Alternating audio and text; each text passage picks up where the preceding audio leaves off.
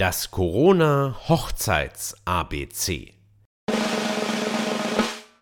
T wie Trendhochzeit. Habt ihr schon mal nach Hochzeitstrends gegoogelt?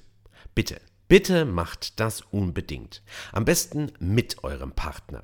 Entweder ihr gerade dann erst so richtig in Panik, weil ihr keinen dieser Trends je gehört habt, geschweige denn sich einer davon auf eurer To-Do-Liste findet, oder ihr kommt aus dem Lachen nicht mehr heraus. Ich empfehle letzteres. Mir fiel gerade fast der Champagnerkelch auf mein blatt vergoldetes Mikrofon mit den Strasssteinchen, als ich mal ein bisschen die Suchmaschine hab heiß laufen lassen. Und ich musste mir ein Wörterbuch holen, denn der heiße Scheiß der Saison is only in English available. Da lese ich zum Beispiel von Unplugged Wedding. Was heißt das?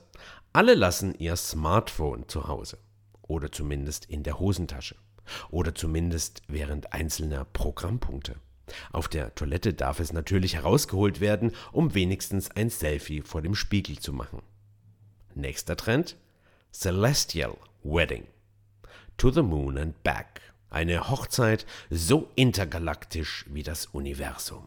Unter Sonne, Mond und Sternen geht es scheinbar nicht. Und der dritte Trend, Minimal Boho. Hier gefällt mir besonders die Beschreibung. Und zwar Stimmung, minimalistisch verträumt, elegant und luxuriös, klassisch, aber doch modern. Das kann ich mir jetzt richtig gut vorstellen. Herzlichen Dank. Das Coole daran ist, ihr müsst unbedingt mehrere dieser ultimativen Hochzeitsseiten anschauen, denn dann findet ihr euren Trend. Vielleicht müsst ihr aber auch gar nicht so lange suchen, denn den Trend gibt es nicht. Meist sind es zwischen 10 und 20 Trends, die genau dieses Jahr absolut angesagt sind. Und irgendwann stoßt ihr dann auch auf T wie Tiny Wedding oder auch Mikro-Hochzeit. Eine Hochzeitsfeier im kleinen Rahmen. Ein intimer Rahmen prägt derartiges. Oft nur zwei, manchmal auch zehn, aber selten mehr als dreißig, lese ich da. Also, achtet bitte darauf. Wenn ihr in sein möchtet, bitte nicht 31 Leute einladen.